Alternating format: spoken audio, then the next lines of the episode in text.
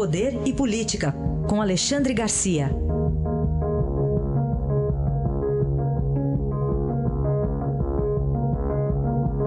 Alexandre, bom dia. Bom dia, Raíssa. Bom dia, Carolina. Bom dia. Está em curso neste momento a 49 fase da Lava Jato. Um dos alvos aqui em São Paulo, o ex-ministro Delfim Neto, Alexandre. Pois é, o que torna a notícia maior ainda, né? Delfim, quando tinha aí uns 40 anos de idade, foi é considerado o autor do milagre brasileiro, do milagre econômico, em que o Brasil cresceu durante três anos uma média de 11,2%. E agora está aí com busca na casa dele numa operação, não sei se é por causa dele, que é chamada de Buona Fortuna. Para ele é mala fortuna. Né? E, e Operação Quadragésima Nona também tem um significado, são sete vezes sete, sete esse número aí é, mágico em toda parte. Enfim, ele, ele depois em 2014 dizendo que havia recebido 240 mil da Odebrecht. Está ele, sobrinho dele, ele está completando 90 anos de idade, mas os, promotores, o Ministério Público, acham que ele levou 10% da propina de Belo Monte, né? Que isso daria uns 15 milhões de reais. É o que está no, no, no, pedido lá para o juiz autorizar essa, essa busca. Ele foi, depois de ter sido de ter sido o autor do milagre econômico, ainda foi ministro do Planejamento, tem sido conselheiro uh, dos principais presidentes que vieram depois, foi conselheiro de Lula, muito próximo, conselheiro de Dilma, que Belo Monte era menina dos olhos de Dilma, né? e, e, também é aliado de, de Temer. Né? Ele, na verdade, nunca saiu do poder. Agora, vamos ver o que vai acontecer, porque se tornou uh, mais importante a notícia, porque se refere a uma figura sempre presente desde 1970 na economia brasileira. Alexandre, vamos falar também sobre é, o Supremo mandando Lula e Dilma para a primeira instância. Que, que, a gente pode, que leitura a gente pode fazer dessa movimentação? É que o Supremo está tá limpando as gavetas. Não, olha, não tem foro privilegiado, não fica aqui. Então, nesse processo, que é o, o processo que uh, examina organização criminosa na Petrobras, que teria sido responsável nos anos dos governos petistas pelo desvio de um bilhão e meio de propinas. Né? Então mandou uh, uh, para o juiz Valisney de Souza Oliveira, é o Sérgio Moro de Brasília, mandou para a vara dele, vara federal aqui em Brasília, Lula, Dilma, Palocci, Mantega, Vacari, o Edinho Silva só não foi para lá porque é prefeito de, de, de Araraquara, ele foi para o Tribunal Regional Federal lá de São Paulo.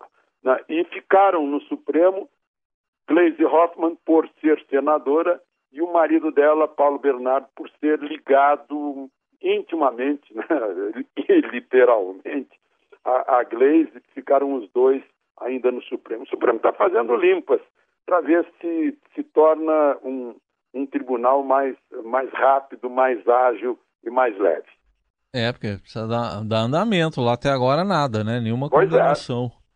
É. Nenhuma condenação lá no Supremo. A gente sabe que o ritmo é outro, tá bom, mas não, nenhuma condenação também. Nenhumazinha, né? É. E, e, tem é, marido, então, agora, o foro é por extensão, né? Alguma coisa assim, por ser marido. É, é pelo jeito, lá dentro do, do, do inquérito né, e dentro da denúncia, deve estar é, comprovada alguma relação simbiótica aí entre os dois, né? Que pega num, pega no outro. Tá certo. Bom, vamos aqui, ainda no Supremo, por 11 a 0, né? Como é que é? Tá limpa a área, então, para a eleição, agora que vai ser em outubro? Pois é, no dia anterior tinha sido 10 a 1.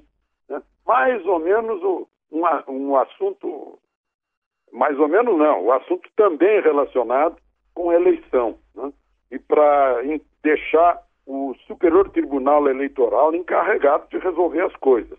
Né? Anteontem queriam é, criar uma instância no, nos tribunais regionais federais, né? derrubada de, é, de diplomas, né? na cassação de, de eleitos e tal. O Supremo disse não, é o, o Superior Tribunal de, de, Eleitoral que julgar e pronto. Agora, por 11 a 0, também deixou nas mãos Tribunal eh, Superior Eleitoral a, a, a, convocação de nova eleição assim que for caçado um diploma de alguém eleito, lá de um ficha, ficha suja, alguma coisa assim. Não, já convoca a nova eleição. Não tem essa de deixar o, o sujeito assumir um mandato e ficar esperando o nosso famoso trânsito em julgado, né?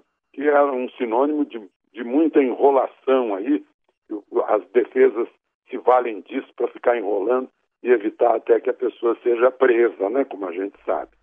então caso... é o Supremo limpando a área, sim, para que as questões que aparecerem uh, ligadas ao processo eleitoral que sejam resolvidas rapidamente, sem tem outras delongas em outras instâncias. É, já tivemos aberrações, né, de gente, prefeitos, que saía da cadeia para tomar posse e voltava para a cadeia. É verdade, é verdade. Tem acontecido isso, né? Governador também, lá no Maranhão ficou essa enrolação aí durante um tempo enorme. Falar, falando em prisão, falar sobre Suzane von Richthofen, condenada a 39 anos de prisão pela morte dos pais, e Ana Carolina Jatobá, condenada a 26 anos pela morte da enteada, elas saíram ontem da penitenciária de Tremembé, no interior de São Paulo, beneficiadas pela saída temporária de quatro dias referente ao feriado da Páscoa. Mas é tudo muito significativo das nossas leis, né?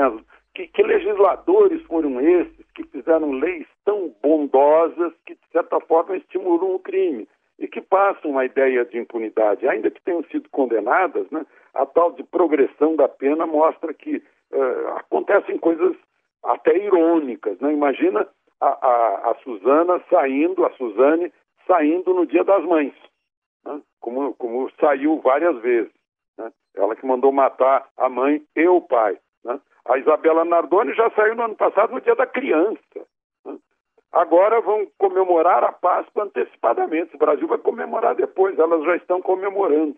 É uma coisa incrível. Ontem, quando houve aquela invasão de, de movimento sem terra lá, lá em, no Rio de Janeiro, no, na redação do na redação não, na, no parque gráfico do grupo, a, armados de facões. Aí eu lembrei daquela degola do, do soldado Valdeci lá em Porto Alegre, soldado PM, degolado por uma foice do MST. E aí fui, fui pesquisar. Até hoje, ninguém foi identificado como autor, não aconteceu nada. Então, tem, tem o lado que é considerado que toca fogo em fazenda, em casa-sede, em trator, mata gado, toca fogo em lavoura, pega trator e derruba laranjal, uh, uh, acaba com pesquisa de décadas, mas é movimento social, não acontece nada. Né? São, são as leis brasileiras que estão aí e deixando essa ideia de que o brasileiro comum, trabalhador, pagador de impostos, cumpridor das leis, está meio desamparado ante aqueles que se tornam fora, fora da lei e, e, e, e promovem né, destruição de patrimônio alheio, uh, dão mau exemplo praticando crimes e depois a punição é fraca. Está na hora de fazer uma certa revisão na, na nossa legislação penal, que dizem que teoricamente é boa, mas na prática a teoria tem sido outra. Só para lembrar, no calendário este ano, Páscoa é uma data móvel, né? Sabemos disso. É a Páscoa é dia 1 de abril, só, só para lembrar. Pois é, parece que foi um 1 de abril para o cidadão brasileiro, é. né? 1 de abril é um domingo, sexta-feira santa é dia 30, né? Portanto, daqui a. Hoje é 9, então tem três semanas ainda. Pois tem é. mais isso também.